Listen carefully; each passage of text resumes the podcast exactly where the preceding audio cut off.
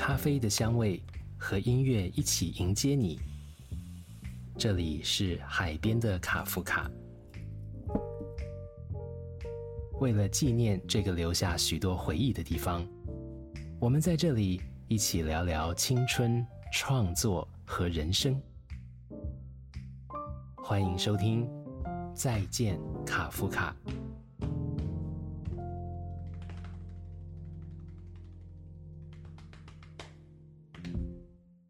欢迎收听《再见卡夫卡》系列 Podcast 节目，我是马世芳。这个系列的节目是为了要向这个给过我们很多青春回忆的地方一个纪念啊，将会有一系列的活动，从二零二二年年尾到二零二三年。除了 Podcast 节目之外，还会有纪录片，还会有街区导览，还会有呃演出的活动。那么我们的这系列的 podcast 会跟许多来自不同领域的创作人聊聊他们跟卡夫卡的回忆，还有他们跟公馆街区的回忆，还有他们自己的创作人生。今天跟我坐在一起的老朋友是小球庄娟英，嗨，你好。嗨，马芳哥好，大家好，我是小球。我我知道你跟卡夫卡是还蛮有渊源的。算是有一些小故事。你在这边应该办过不少次的演出，办了三次演出，有团体的，也有个人的。但是其实最常在这附近有一些活动。嗯嗯，对啊，就是公馆一带有太多太多太多的事，对对对，太多太多在这边混的地方。有的地方现在可能不在了，有的地方现在可能还在继续着。嗯，我们就从卡夫卡开始聊起吧。好哎。嗯，所以你你你跟你跟这个店的关系最早是怎么样结缘的？一定是先表演，嗯，然后我记得那时候刚开始组团的时候，嗯，我的团员就是胜者，他就会说有一些地方是一定要去的，嗯，表演的地方，就包含了下面河岸流呀，然后这里卡夫卡，然后还有一些其他的店，然后那时候我就是傻傻的学生，什么都不懂，我就说哦啊哪里厉害，然后也不太懂，后来就是来上来表演的时候。才发现说哇，原来这有这么多的不一样的场地，然后这里的氛围其实是很特别的。就像刚刚有提聊天闲聊的时候有提到，就是你打开这个门，你会觉得它是一个不一样的世界。嗯，因为那时候是学生，所以平常在学校的生活就是比较无聊或比较枯燥乏味。但是这这里的感觉，这个气息其实是很独特的。然后我就会觉得跟自己的世界是。截然不同的，我在猜那时候的我是不是在想说，因为那附近就台大，然后就觉得嗯，我自己好像不太一样，我都不知道会不会有这种感觉。嗯，对，呃，那个时候等于因为推开了卡夫卡的门，对，认识这里面的一些长长得有点奇形怪状的人。然后多多半是哥哥姐姐，对不对？对，没错。嗯，所以就让你看到了一个跟当时的在学校认识的同学好像不太一样，完完全全不一样。而且这个其实是一打开门的时候，然后你就会看到哦，吧台，然后是第一次进来就觉得好惊艳。然后左边又一堆书，然后这边又有 CD，然后这里到底是一个什么地方？然后现在又办表演，然后我就想说，我们是在这边办表演，看起来他们是在喝咖啡的地方，是是。对，然后后来才知道说，哦，他们这边会先清场。对，然后再让人进来做演出啊，这样的，就觉得哇，好棒！卡夫卡等于是你的这种咖啡店 live 或者小型场地 live 的很早的经验。我觉得算是开了我的眼界，因为我一直以为咖啡店就是咖啡店，然后办表演的地方应该就叫做办表演的地方。可是我不知道原来是有一个复合的这个状态。其实那时候知道这样子的复合型的一个算餐厅吗？咖啡店。然后我就想说，天哪，那就代表我以后想要做什么事情，我就可以放在一家店，然后可以完成我所有的梦想。啊，哎，对耶，对不对？是这样的地方，它可以，它是一个多功能空间。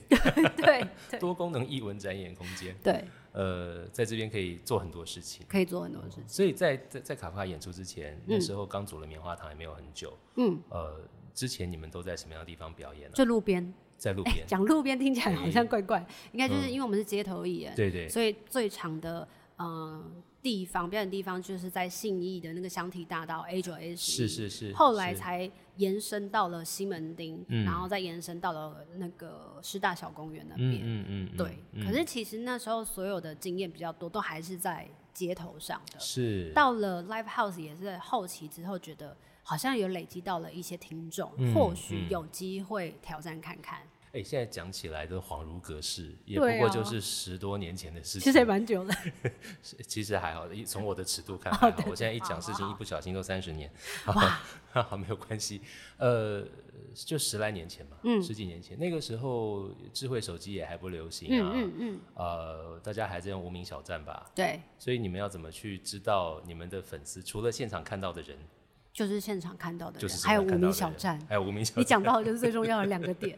那时候，呃，我们开始唱街头的时候，有在思考一件事情，就是我们要怎么样可以聚集更多的受众。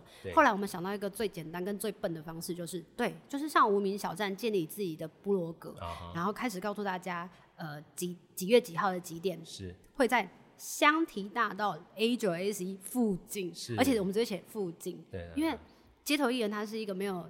就有点像流浪，就是居无定所的，也很像吟唱诗人到处走。有指定范围，但是不能指定哪个点。完全没办法，因为你当天到场的时候，你也不知道你原本预定的位置会不会有其他的街头艺人已经占据了那个位置了，所以你只能一直在去寻找。到了一个定点，开始卸下器材啊，然后开始准备的时候，才会发现说，哎，真的有人愿意来听歌。他们在旁边很耐心的等你们。对，然后你就会发现说，这件事情好像是行得通的，于是就是开始。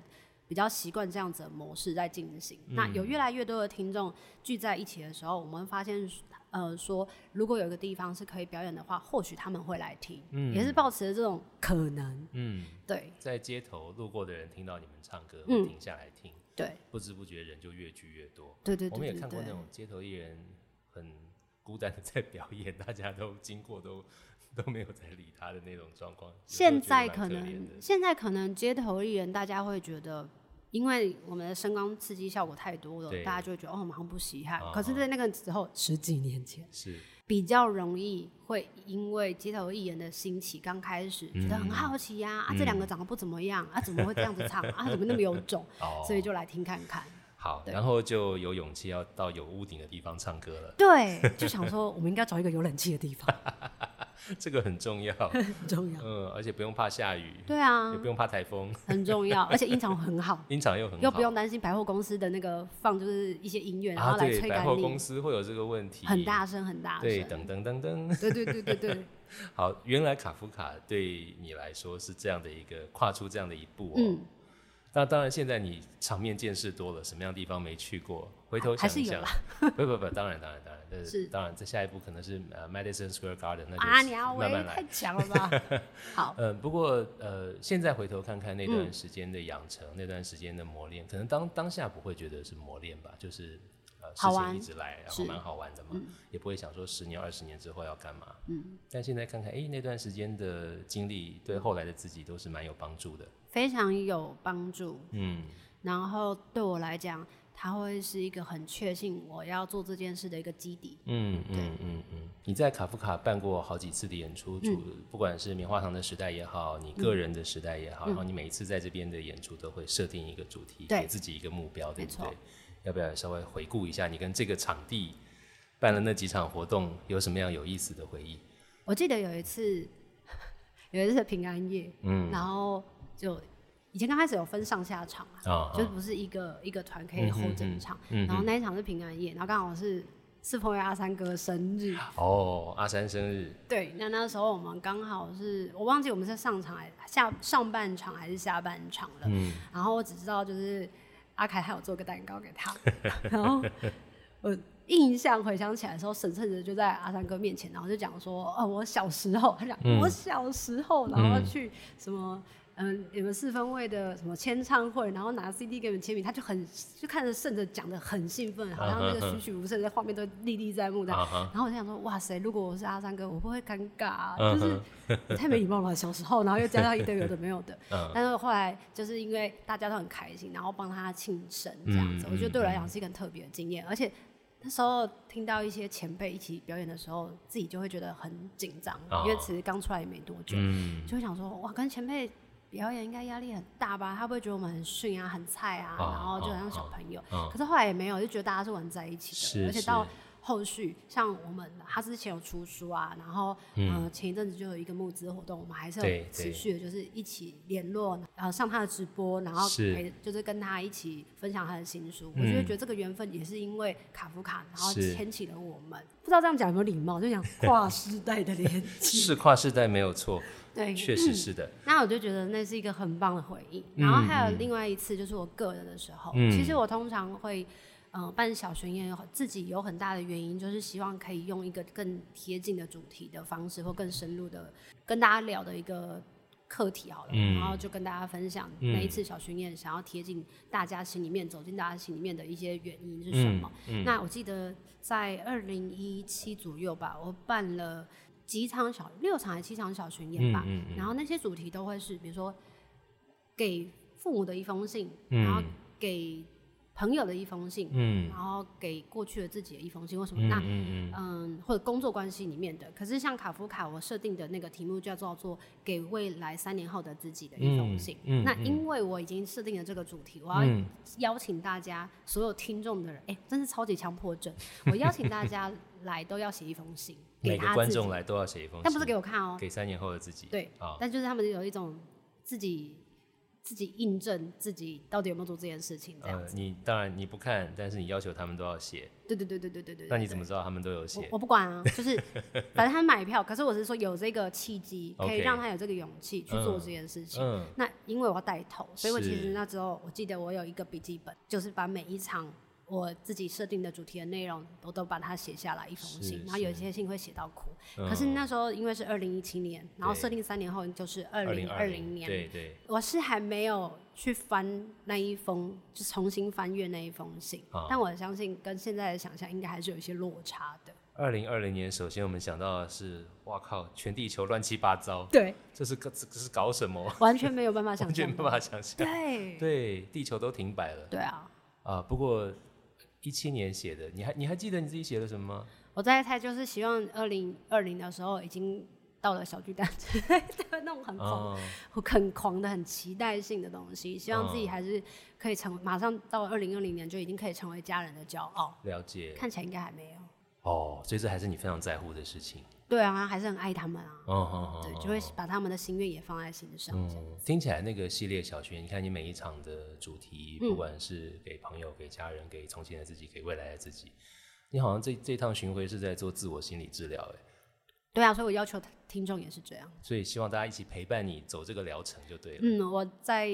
二零二二年就是最近九月办了一个小巡演，嗯，然后它叫做 Follow Your Heart 的标题，它也其实也是带大家重新洗礼过一次，是是是是，呃，其实这个呃这个故事，我之前也听你聊过一些，就是生命的成长过程总是有很多的曲折，是。很多的不得已。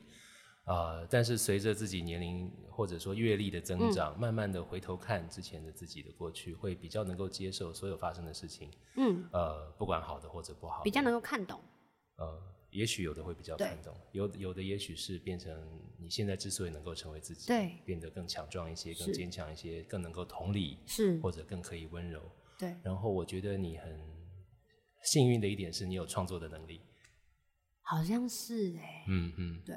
就你，所以因为有创作的能力，所以可以把心里的这些，不管是纠结也好，或者体悟也好，化为作品。嗯，然后一开始可能是为了自己，嗯，然后但是哎，我相信在这样的巡演过程里面，你会发现你的歌帮助了很多有类似心情的人。嗯，他们应该有给你一些回馈吧？有，就是他们的回馈来到现场的时候，会让我知道，原来不是只有我一个人觉得自己是孤单的，不管那个事件。的缘由是不是相同的？嗯嗯。但光是这样子的互相的陪伴，嗯嗯，即便不同行业，你会觉得自己好像还是有力气，嗯，继续往前，或者是看见多么一点点的希望这样子，嗯嗯然后就觉得，嗯，好，那我们再撑一下吧，有点像再撑一下吧，大家就一起再撑一下吧，这样子。大家一起再撑一下。对对对对对对对。用这样的方式形容自己跟自己的听众的关系，蛮有意思的。嗯，就好像不是像。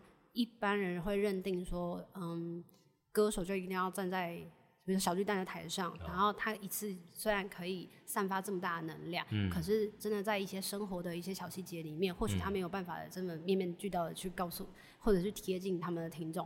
可是我在猜，因为我现在可能距离那一段还有一段，嗯，所以在现阶段我能做到的，跟我想要做到的，就是如果我可以用比较告诉大家说，我们也有脆弱的一面，或者是到了生活某一些比较紧绷的情绪之下，已经要濒临崩溃、要离职、要发疯，或者是要离婚干嘛之类的，我们可以用一个小的小的活动，嗯，然后一个月的，比如说小巡演，然后让大家可以重新检视自己现在的生活是不是自己要的，然后。决定之后要继续往前，还是就先放松，或者是就先就继续这样子吧。这些都是选择，可是至少会有一段时间是一个月，你可以好好的去感受跟体验自己的状态。嗯，对，嗯。演出的形式当然会直接影响到你演的，就是这场地跟演出的形式之间的关系。呃，像刚刚提这种小群演，基本上你可以看得清楚每一个在场的人的脸，嗯，看得到他们的表情，看看得到他们的眼睛，嗯。那在比方音乐节或者像更大一点的场地就不一定了，那是完全不同的。然后更更铺张的舞台，你要想的事情可能更多，更不一样，对不对？走位啊，灯光啊，音响啊，换衣服啊，各种各样的状况，要不要讲一讲这种？就是一路走来也算是见过一些世面了。作为一个表演者站在台上，其实是有很多不同的情境的。就是 Bob Dylan 说过，他说他也唱过很大的场地，也唱过很小的场地，但是。我忘了他说的数字是多少，是大概是为五十个人演出比为五万个人演出难很多。他好像说过类似这样的话，我不知道你的体会是。我觉得我好像可以理解那种感觉，嗯，但是会有这种感觉的原因是因为我之前有因为嗯电影的关系要宣传，然后我们有一个机会是去小巨蛋唱歌，是，然后或者是之前因为巴斯特尔做这张专辑，然后有机会去小巨蛋唱一首歌给大家听，是，对我来讲。我可以一瞬间的让大家听到我的歌，我会觉得有一种开心的感觉，或者是我想把它做好的感觉。嗯。可是相较之下，我觉得我好像离大家太远了，我没有办法进到大家的心里，我不知道大家在想什么，或者是我不知道这一首歌有没有真正传达到他现在贴近他的生活。因为你站在小巨蛋的舞台中间的时候，你跟观众距离很远，对，也看不到他们，看不太到他们。即便我的能量可能可以传得到他，可是我接受不到他。收不到回来的那个，嗯，哦，可能是真的距离太远，会有能量场的问题。能量场，但是因为像小巡演，他是每一双眼睛你看得见，他滴下的泪珠是非常的清楚跟明确，是。然后还有他们在笑，或者是他们现在正在拿卫生纸，这个很细节、很细节的。你在舞台上表演的时候，因为场地变得比较比较小，或者是比较贴近，其实你会觉得我们是一体的，哦，然后不孤单，然后这个。有点像你也逃不掉。我在我在难过的时候，我相信他也感受到那个难过。是是。然后人跟人之间就是因为共振，所以才会相聚在同一个场地，这么密集的场地。嗯。要不然谁要跟陌生人挤在这么比电影院还 电影院还至少一个隔个位置，但是这个是没有办法。对对对。所以大家一定是相同想要在这一个场地上获取什么。嗯。他们要获得的东西，我相信一定是希望可以更靠近自己心里面更多一点的东西。嗯。那在为比如说五十个人、一百个、两百个这样子的过程里面，我就会觉得是灵魂是饱满的，然后那个是很神奇、很难被解释的。嗯，对，我觉得那感觉是很美好的。最不美好的就是报表出来的时候，你看到那个钱真的是会想哭哎！光是扣那些成本或者是交通，有一些可能去一些，真的是你会想说，真的是得卖一些周边，一定要卖周边，完蛋，要不然会完蛋，你会不知道你在干嘛。真的，对，所以。呃，梦想跟现实还是之之中要找到平衡。我觉得最有趣的是，在小场地表演的时候，你可以尽情的展现你最内在的自己真实的样貌。嗯，不管你现在是要开心，是要哭，或者是要讲一些非常私密的话，就是很像朋友来到你家的客厅，只是放大一点的客厅。嗯嗯嗯，你会很清楚的可以知道他们是可以理解你，并且被你操控。比方像我有一次，就是因为发生一些。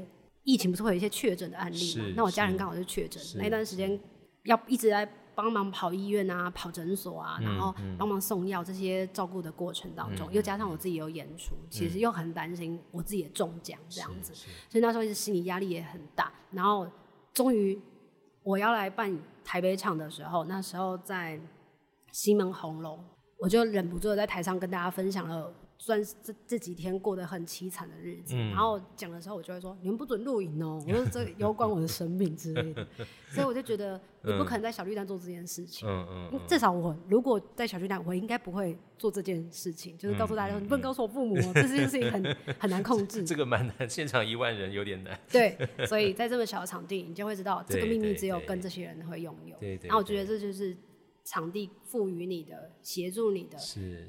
经营一个非常好的一个回忆。嗯，对，大概可能那个底下的观众人数越多，场地越大，在台上要 hold 住自己的那个能量，或者你放散出去的力气。会是完全不同的，你就会知道现在就是在专注在表演上，其他什么都不用管，因为你会管不到，也管不到嘛。你就是必须要听到你的那个耳机里面，就是三十秒之后要干嘛，等一下要走位，或者是下一首歌是什么，嗯，然后谁的吉他 pick 没带，就是会有这种很多技术上的东西，你根本没有办法有心思去照顾到下面的人，这就是我觉得差异性。明白，明白。但这个表演的本质还是要有真心的，所以那个的练习跟把握就要更稳定，要更有信心，要更专业，要拿出专业来，对，对不对？对，因为他们本来目的性就是不一样。是是是。对。我们回头来讲一讲公馆这个地方，在你成长过程中。从你的学生时代一直一直过来，一直到现在，嗯，你在除了卡夫卡这家店，让你们终于进入有屋顶的专业、有专业器材的地方可以演出，是一个很重要的跨出去的一个点，而且后来有好几好多场有意义的演出。呃，还有哪些地方是对你来说很有意义的？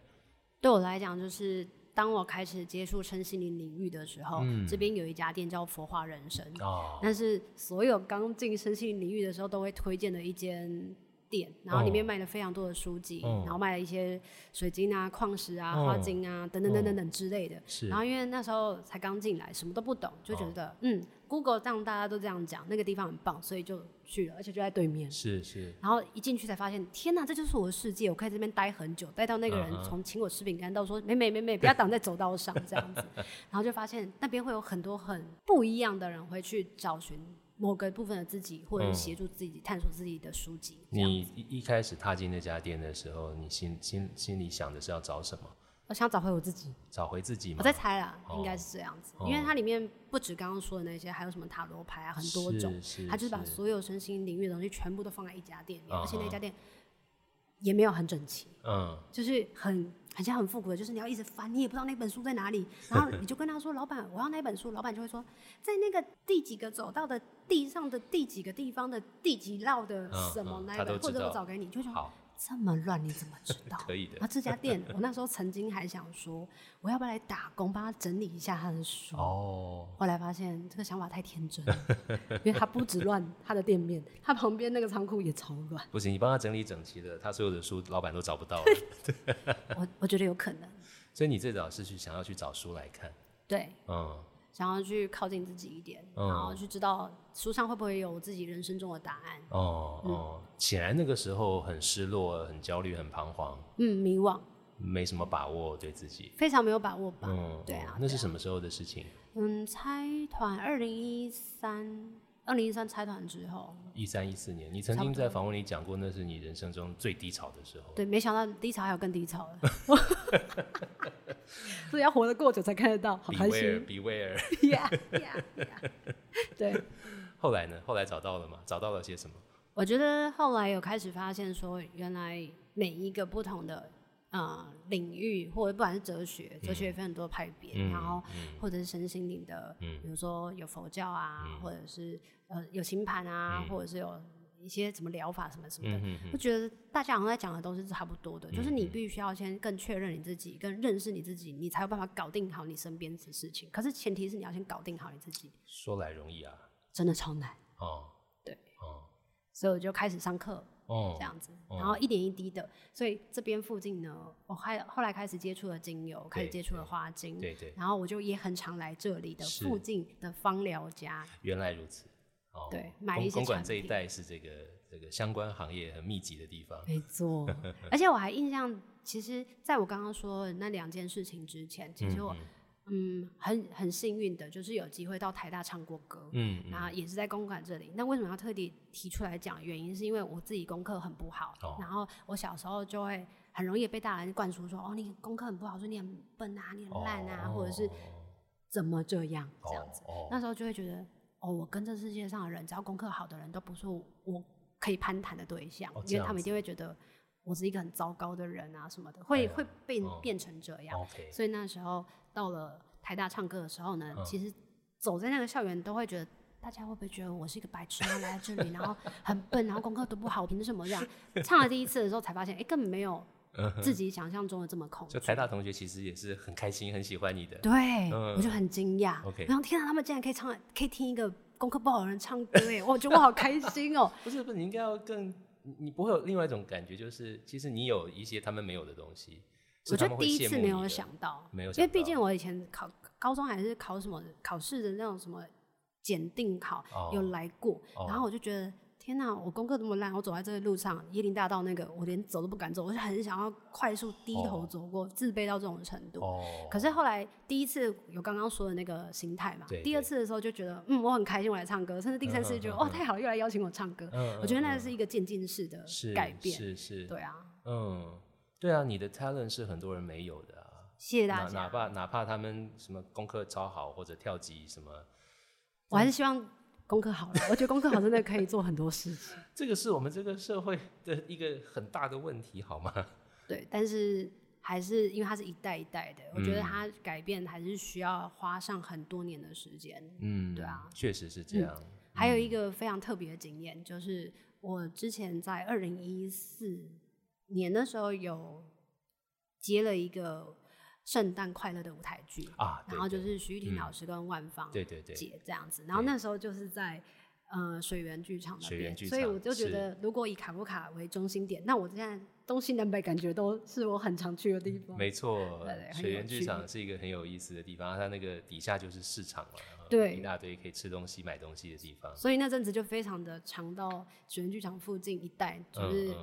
找东西吃，然后吃完东西，然后就去上戏，然后上戏下戏了之后，然后就看看附近还有什么东西吃，然后就对那边还还 OK，吃吃的东西还还蛮多可以选的。对对对对对。但说到这个剧场的经验，应该也是你的演艺人生很重要的转折。没错。呃，尤其一开始找你的是徐玉婷跟万芳，对啊，这两个姐姐对你应该很不错，超级好的。嗯，我我到现在其实还摸不透他们为什么要来找我，然后给我一个这么棒的机会，因为从。两个人唱歌，其实世界非常的小。是。然后我本身其实比较害怕事情的人，嗯，所以我基本上那时候就比较像是顺着跟我说什么我就去做什么，我觉得这个是最安全的。然后因为他也觉得我的个性就是太过直接了，别人第一次见到的时候可能会先吓到，他就会叫我说你先安静，我就哦好。哦，对，所以把自己关在自己的世界里面的时候，并没有办法走出去，没有办法去见识到外面的人到底在想什么。即便我们已经到了 live house 表演，其实对口啊，很多的事情都是主要他来做面对的。那后来因为呃演了舞台剧之后，我才发现说，嗯，我的世界又更广了一点，它扩及到了几十个人了，然后大家是用这样的方式去完成了一场演出。嗯，包括那时候记得。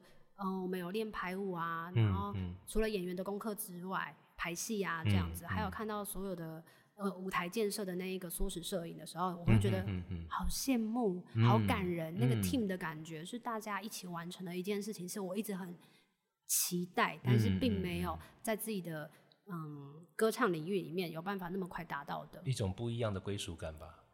真的会是归属感哎，吓坏了，怎么会有？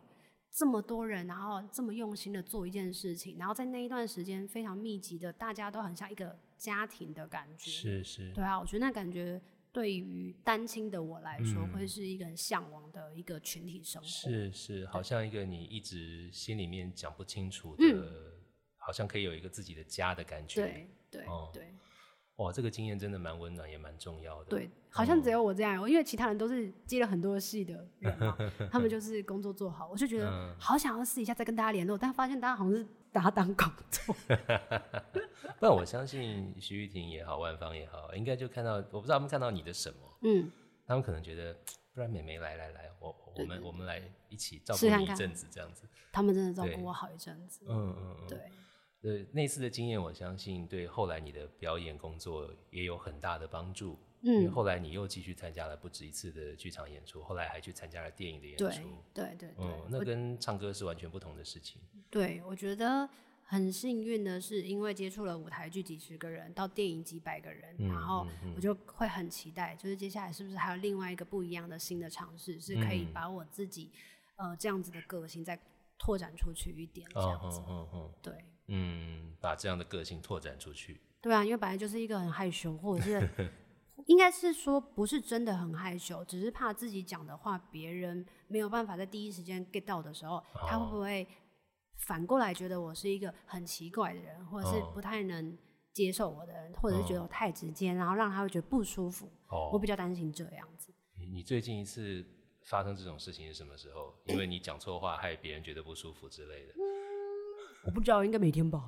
嗯，不会吧？我就讲出去的时候，我会担心啊。那是那个应该对对对对，就自己你自己在担心嘛？你会有一些内心小剧场。对对对对对对。然后可能还没讲就在想，我要不要这样讲？这样讲他会不会觉得那样那样？他那样那样会不会觉得我这样这样？那我还是不要讲好了。对对对对对对。其实都是自己在演内心戏吧。所以我就会希望透过每一次跟不一样的呃工作的人一起完成一件事情的时候。他就会让我学到更多关于认识我自己的部分，就是哦，这些恐惧又可以再减少一些。哦，然后其实工作还有很多不同的方式可以进行，可以完成。嗯，对。这样说起来，你现在自己做 podcast，已经录了一百多集，现在都录到几集了？一百一十六。一百一十六集，天哪，好多！从第一集到现在是多少时间？两年多一点点。两年多一点点，差不多，就是差不多每一个礼拜要录至少一集吧。我在猜，应该是一两年都要差不多，差不多。有时候是一天可能要录个五集。嗯，就是存档录起来。对。嗯，你有义务要按时按，要要要。我之前有，结果我后来发现我都没有在唱歌。哦。我就把唱歌的时间拿去做 podcast。我想说，哎，不对啊，好像有点本末倒置，再把自己拉回来一点，再做调整。我我刚刚刚听你说的这个事情，然后再连到 podcast，好像你。到现在累计也访问了几十个各个领域不同的来宾嘛，然后你也会唱独角戏讲自己的事情，是不是也是一样的？希望能够让自己的个性可以再怎么样推出去一点。我希望好好可以练习我说话的技巧，练习说话的技巧，然后还有就是跟不认识的人更加深入知道，然后减少我们之间的就是我对他的担心跟恐惧。就是可能比如说比如说阿三哥，我访问过他，哦哦哦然后我刚开始访问他的时候。我就很怕我讲话会不会不礼貌啊，或者是不客气啊，或者是就还是会担心很多。但是聊完就觉得，哎，好像就是觉得是很年龄相仿的人啊，但实际上又好像也不是这样，所以就是缩短了彼此之间的距离。我觉得 podcast 可以协助我这些部分。那你今天来录我们这个 podcast，我刚才很紧张啊！你在紧张什么？我想说，是马芳哥哎，然后 天哪，那么久没见，然后会不会我会不会就是有讲那什么话没有 follow 到的，或者什么的，我表现不好，还是会很担心。你总是会这样？我觉得会。那你录了一百多集 podcast，你觉得自己的改变是什么？慢慢的会知道怎么样可以减少这些担心跟恐惧。减少担心跟恐惧。对，嗯，怎么减少？有几个方法。第一个方法就是做好仿纲。仿纲。因为仿纲就必须要先花更多的时间先去。做这个人对，然后第二件事情就是找一个舒适的、跟有安全感的地方哦，所呃场所场所 OK。然后第三个就是所有设备都不要出问题，设备，然后就会冷静，我就觉得 OK 很棒很棒。然后第四个就是就是当我在跟他聊天的时候，我可能会喝，我真的超级紧张的话，我就会上场前喝花精。哦，用喝的？对，花精是用喝的，不是精油哦，是花精。花精花精是然后就就会喝，然后这样子，然后或者是。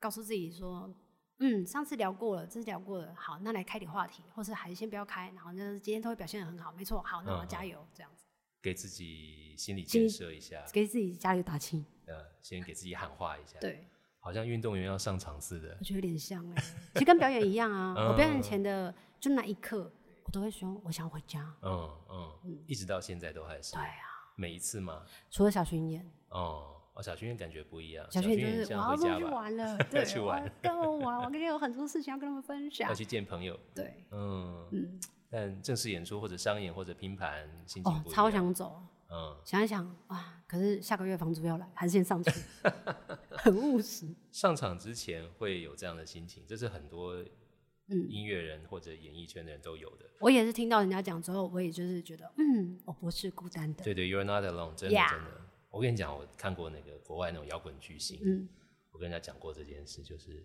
我们觉得他们是神一样的存在，他们在舞台上啊，他们有一个东西哦，一直一直放在后台是呕吐桶，真的假的？真的，就是团员会轮流去吐，真的压力太大了，压力太大了，真的是这么恐怖的，所以天哪！所以不是只有你有这种问题。好，我希望有一天我也可以准备呕吐桶到我的后台，那就代表不是，那就是代表我的听众跟受众已经大到一个很夸张。你现在走上身心灵的领域，你跟你的团员应该会走不一样的 路。OK OK，对对对。我记得那时候好像有看到好像是 Complay 他们在上场前他们会做冥想啊，对对对。我就很期待有一天我可以大到就是听我的团员就是上场前都给我冥想一下，先冥想或者那个练团前先做瑜伽，先敲波，先敲波。也不错啊，Why not？不是他们现在很理理性脑，就是除非等到我长大到一个程度，这样子，对，要不然我没有力气可以说服他们。这样子，就是你自己要先够稳住自己，要先够稳，对，稳住了才能够再帮他们也稳住。所以你看，公馆这一区对我来讲多重要，真的很重要，哎，对，这一代气场不错哈。对啊，其实这代气场真的很舒服。嗯嗯，对。呃，刚刚说上台前会有不情不愿，会怯场，会不想上去，会怕自己表现不好，会有一万种要担心的事情。对。那唱完之后呢？没有，一上场就没事了。上场就没事了。对。上场就不知道为什么很怪。都是这样的啦。好吧。那唱唱完之后呢？你你的心情会通通常来说会是开心的，还是会想刚刚哪里没有弄好？不会，不太会想刚刚哪里没有弄好，哦，比较像是我现在还有什么事要完成它吗？比如说要发发文吗？还是哪一些工作人员我还没有照顾到的？我要不要先去谢谢谁了？很希望把这个整套的东西，对我来讲不是只有表演完跟大家说谢谢拜拜就走，对我来讲是后续这些东西，还有哪些器材要搬回家，然后哪些东西大家呃。接下来庆功宴要干嘛？什么什么的？我觉得要烦恼的事情变得就会比较的是行政层面。哦，哎，所以你其实没有都在想自己的心情的问题，你都在想怎么把大家的状态照顾好。当下比较难，要等过了几天之后，你才有办法好好的消化的那些心情。特别是看大家的一些心得感想的时候，对，我觉得都会协助我，陪我一起回忆。是是，我不知道四年前跟你在做访问的时候聊到这一趴，但是。你会看网络上网友的回应吗？那当然，大家很爱你，给你很多的赞美，很多的感动，很多回馈。但是也有酸民啊，对，总是会有人讲很很难听的话。对，这时候你你会怎么样？你你的你会被伤到吗？会很很难过吗？比二零一三年好很多了。是，我在猜，应该是大家也比较释怀很多的事情。哦，比如说像这一次棉花糖第四张专辑结束之后，其实我们的合作就刚好真的是到期，嗯，然后结束了，嗯，就是暂时就是回到自己的各自的岗位上，我也继续的发行自己的单曲这样子。我相较之下，我觉得我听众也跟着长大了，他们就可以理解很多的事情，就是它就是一个回忆，然后大家还是会持续的喜欢，但是。我们还是有自己的人生要走，是。那就会是祝福我们的。我现在得到的这些嗯。比较酸民的留言啊，反而是很少的。嗯嗯嗯，对，嗯嗯，酸民永远是少数啦，真的，就是有那么闲，一天到晚跑来那个讲一些无谓另类另类听众，就是我觉得他们的人生也是蛮辛苦的。哎，他们人生如果双明可以赚钱，那我觉得他们做的很好，认真的。你是说演艺界的五毛吗？对对对对对对。然后他是可以领钱的，就是有那个敌对的乐团雇他们来专门骂你这样。对，斗争斗争。神经病，乐团居然没有人有钱到这种程度，好不好？不过即便大家呃没有酸民，我觉得我自己就是自己最大的酸民。都是这样啊。嗯，对。所以像我这一次单曲发行的时候，在确定要做之前，我其实。花了很多的心理建设，因为我怕大家不太能接受我现在自己喜欢的东西。哦，结果我出来的东西之后，嗯，反而好像大家都还蛮喜欢的。我也蛮喜欢的，蛮好听的，好感动。我的制作人跟我讲说，就是我或者是我的朋友们都跟我讲说，你告诉我你这个目的是什么？你为什么要发这个单曲，然后不做宣传？我说我想做宣传，可是我现在回到独立之资的时候，我不确定我有没有这个勇气去请别人。比如说陪我一起录节目，或者是一起录出，然后我也没有这样子的预算跟费用，或人脉跟资源。我朋友就说：“那你可以告诉我，如果你什么都没有，你为什么还要花钱去做一张单曲、一首单曲？”是，我说：“就复健之路啊。”复健。对啊，因为我觉 得切掉了一个。曾经很重要很重要的东西，嗯，然后重新再来的时候，对我来讲，它不是一件容易的事情。我也相信，对任何人来说，要切除一个过去的习惯，也不是一件容易的事。是，所以我必须要先把一些部分掉落的自己找回来。那这一首歌就会是一个重新整顿自己的一个有点像是清乐色的感觉。嗯，对。我相信有的听众朋友可能还不知道，小球在二零二二年的十一月发行了一支全新的单曲，对，叫做《离开我》。离开我，你看从歌名就听得出来，这又是一个自我疗愈的作品。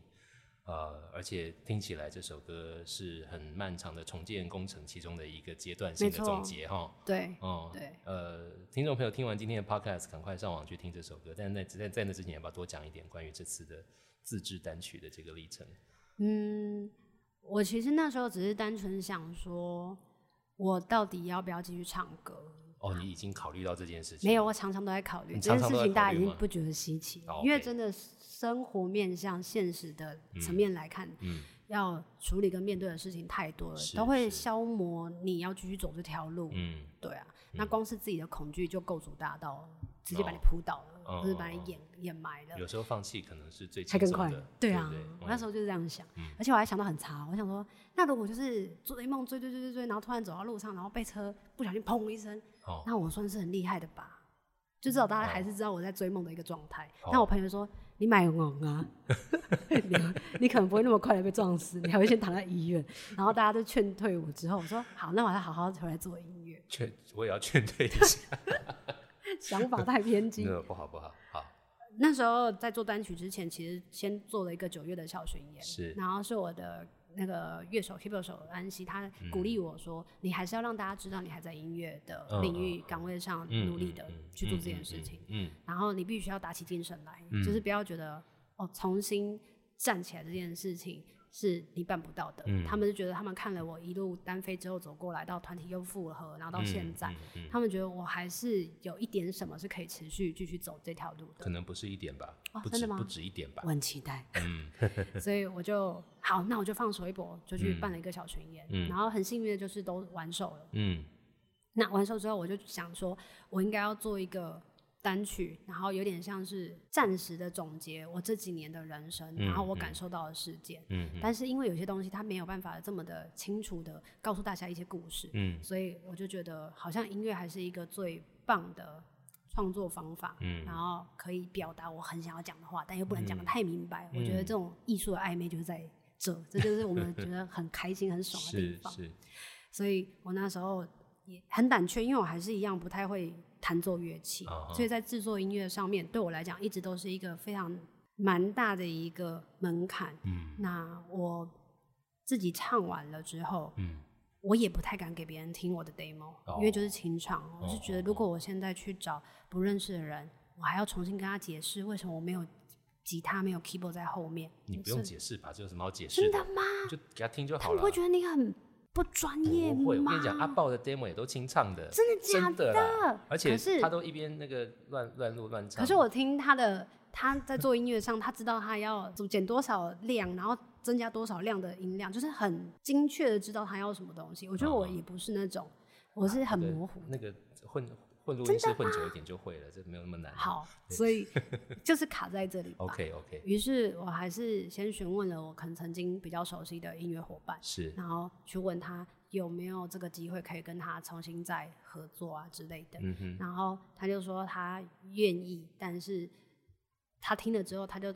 有一点后悔接下这个任务，因为他会说这个真的是超出我对乐理的想象跟跨度。他说：“你可以告诉我在写什么？”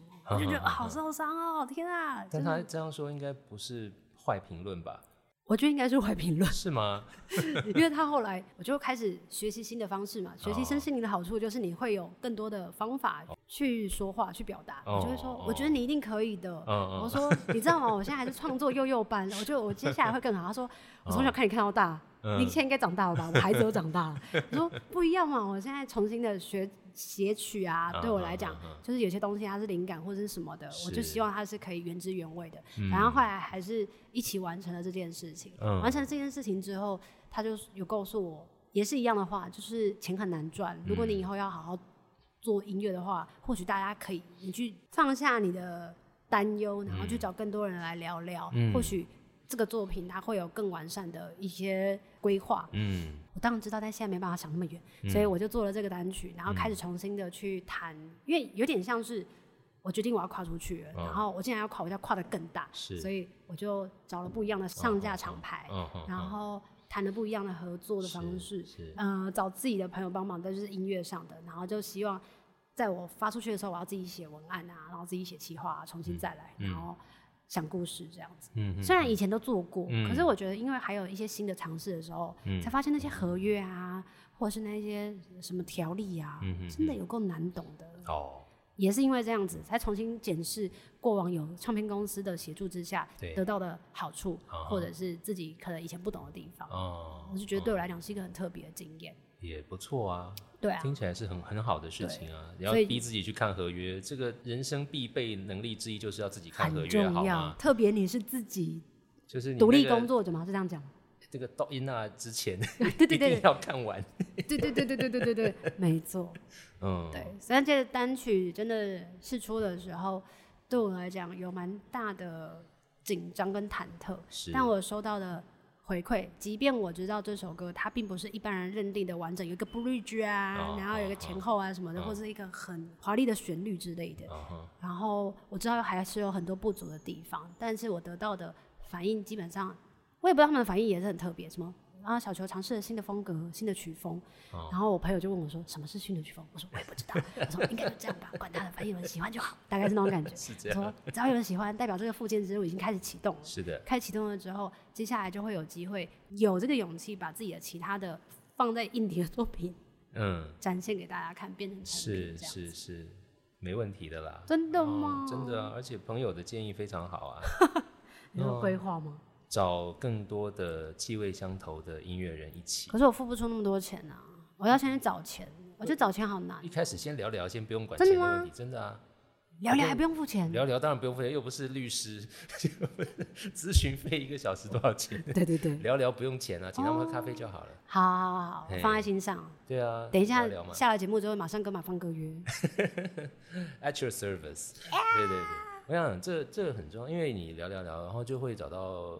气味相同的朋友，嗯，气味相同的朋友，他们小球的才华放着不用太可惜，他们就会来跟你一起做点什么。这种事情从来都不是钱的问题。我觉得我运气最好的就是大家都不知道是不忍还是没有办法接受我离开唱歌这个行业，或者是离开。艺术的这个表演的这个行业，因为我常常都会嚷嚷着，就是啊，赶快来看一下那个最近有什么工作可以找。哦，这这段时间我还有去打工，嗯嗯，然后帮人家包货啊什么的这样子。然后刚刚我要来节目之前，我还开始找说，哎，我好像很适合做麦当劳的夜班人呢，就很开心，想说哇，时薪有两百多块耶之类的。然后我朋友说，你可以不要这样子吗？很有趣。你应该可以找到收入好一点的工作，但是。上班可能就是不同的考虑了，对。对，所以你真的不做表演的话，我想要啊，只是这个真的太浮浮沉沉了，不是每天或者是常常会有工作来找，的确是，对，嗯。然后现在又已经快接近四十了，其实真的，你看我身边那一票玩音乐的朋友们，大部分都已经成家立业生小孩，哎，只有我自己还在。就是很努力的，就是揭竿起义，说来吧，走吧。我那感觉有时候也是蛮孤单的，所以才需要办一些小巡演，让听众就是跟我靠近一点，我就会知道，原来大家都单身，太好了，好棒，我们还是可以持续往前，没错之类的。是是是，蛮有趣的啦。嗯，不过话又说回来，哪一行容易呢？对啊，哦，都不容易，都不容易。就算不做表演，不做音乐，你转行好了，也不会容易啊。哪一行容易？没有那么简单的事情。可能做这件事情做到一定的程度的时候，其实也是会开始想转折的事情。但是因为我刚刚有说嘛，大家是不忍或者是害怕或者是没有办法接受的原因，是因为他们都有告诉我说：“钟娟，我真的认识你那么久，我跟你讲，你真的只能走演艺这条路，因为其他你一定没有一件事情做得好。”我就会觉得天啊，他们他们应该是很真的很懂我，他们真的很懂你，这是你拿手的事情。嗯，而且你乐在其中，真的是乐在其中。嗯，嗯，能够做拿手又乐在其中的事情，把它当成职业是还不错的。当然，最好还可以用这个养活自己，那就更好了。错，嗯。然后我希望不止养活自己，我现在目标目标是希望可以养活一个小小的团队。嗯，一个人做太太孤单了。嗯嗯，对，嗯。所以这个是二零二三年开始要对我期许的目标，没错。嗯，呃，今天跟小球庄娟英聊了很多，我也不知道会聊到哪里去。对，从从公馆的青春回忆开始聊起，聊到这个人生职涯的选择。其实你会走上身心灵的这个这个路，也是因为要解答一些心里面的，不管是焦虑或者是茫然，或者是修团之后的一些伤、受伤的感觉。受伤的感觉，其实人生成长的过程难免不断的受大大小小的伤。呃，当然常常会怪罪别人啊，怪罪命运啊，怪罪老天爷啊，但到头来最后还是要跟自己和解哦。没错。嗯。但这个永远都是最难最难的事情。对，感觉是要花一辈子去做这件事情。嗯嗯嗯。那你要不要说说这个自我疗愈的过程？现在进度到哪里了？我觉得自我疗愈过程还蛮有趣的，因为刚开始真的是超级破烂，然后就发现自己会用一些很极端的方式，应该是说无法控制的方式，希望让自己好一些。可是其实是吓坏了身边的人。是。后来开始上课的时候，才发现说。哦，原来我不是只有一条路可以走。嗯，就是那时候离开棉花糖之后，就觉得我真的人生中真是死定了，就是一无是处，完蛋了。然后我写歌又难听，我连写词都还要需要人家的论述，就是会有很多的不解。接下来未来我人生还能做些什么事？开始认识自己之后，我才发现，哎。我还是很喜欢唱歌，是，然后我也可以把这件事情做得好，嗯，那我也喜欢写字，我也喜欢分享跟沟通，我也喜欢做一些 idea 的发想，是，或许这些东西它可以协助我，虽然破破烂烂或是没有很完整，但它或许可以协助我在做下一份任务，不管是表演啊或者是筹备上面，我至少还有一些能力，嗯，然后去把它组装成一个看起来可以继续往前的样子，嗯，然后因为这些东西让我慢慢的。越来越觉得自己是完整的，然后加上我接触了这些身心的领域，学到的一些用字遣词，或者是这些这些语语句的部分，嗯他们其实都会被我写在我的作品里面。是，就像离开我这首歌里面就写了两个字叫忍冬。忍冬，对。那忍冬它其实在我学花镜里面的时候，其实就有一支花镜就叫忍冬花镜。嗯嗯。那它其实涵盖的背后的意涵，其实就是在讲。没有办法放掉过去的一些回忆，嗯，当然还有很多啦，大家可以去看我脸书，然后我把这些东西放进来，就像我之前有接触过人类图，那它就其中有一个字词就是困顿挣扎这个东西，嗯，它就被我写在了呃心之所向那张专辑的希望这首歌，嗯，那我就觉得还蛮好玩的，嗯。可以把自己所有喜欢的东西做一个结合，是我最向往的，就像卡夫卡这间店是一样的。是是。所以我很喜欢煮东西，但可能没有马芳哥煮的这么好吃。所以我因为身心灵的关系，然后让我发现有很多的人跟我一样，或许是单亲，嗯，或许是在工作上、学业上，然后在亲子呃亲子关系或是感情关系，并不是那么的一帆风顺。是。那。这些人的伤口到底要怎么样去找到一个出口，或者是要怎么样找到复原的方式，找到一个 OK 泵？嗯，那我觉得我已经走过了，所以我可以提供大家一些我学习到或者是我很体验到的东西，然后介绍给大家。嗯，也因为疫情的关系，所以我开始就是有做，应该是有做咨询，然后就开始练习星盘啊，开始练习人类图啊，开始练习花精，然后陆陆续续也听了很多的故事，嗯，跟 Podcast。一样就是听很多故事，是，只是方式不一样。一个是那个人愿意来找你，让你倾听，说给你听。可是 podcast 它是需要透过访问的，嗯，对。所以也因为这样，所以我在今年年底，我已经有一个实体的工作室，嗯嗯。然后，而且不是为了主业，就是为了疗愈的部分，开了一个工作室，身心灵的工作室。然后希望有一个稳定的空间，是。然后里面也有食物，嗯，跟我一样一样，有食物，有书柜，是，然后有一个大张的桌子，然后大家可以来这边休息，嗯，然后或者是来这边，不管是敲颂波啦，嗯，或者是透过一些智性上的，比如说星盘啊、人类图啊、塔罗啦、牌卡啊、水晶啊这些东西，来让你协助你。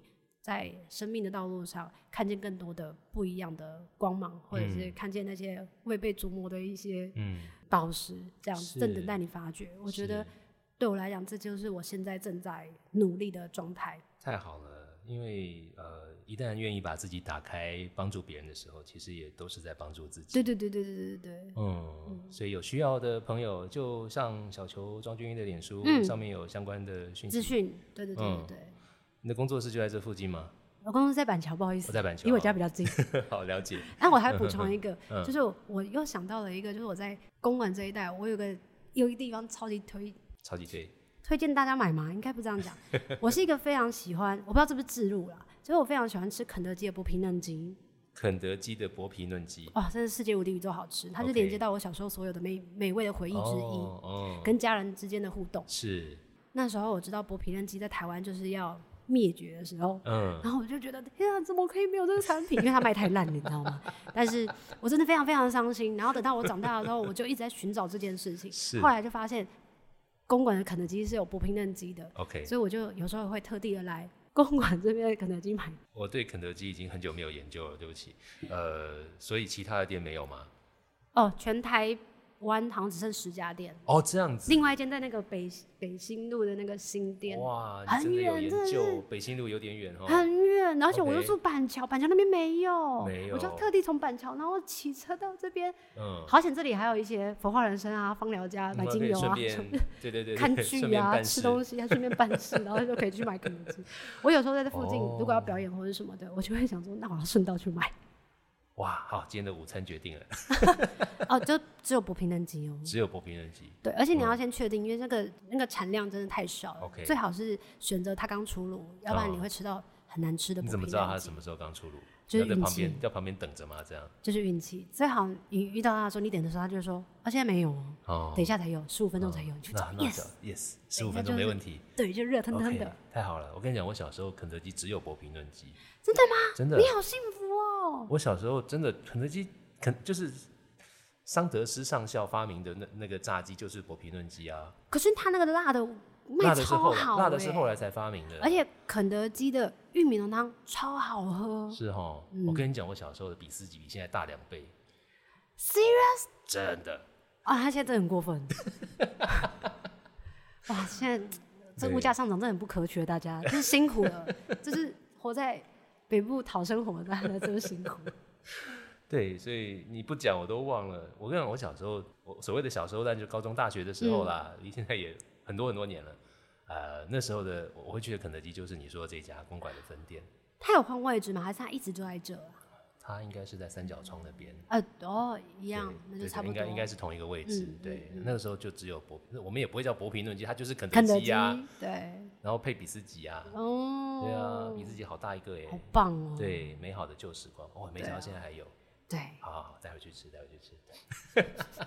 我们怎么会聊到这里来的？所以这里公馆推荐的东西。对，所以这里不只有好吃的美食，嗯，然后还有音乐，还有咖啡店，而且这里有很多书可以看。其实书店都在这附近啊。很多，而且从唐山到结构群到 雅典到，那太多了。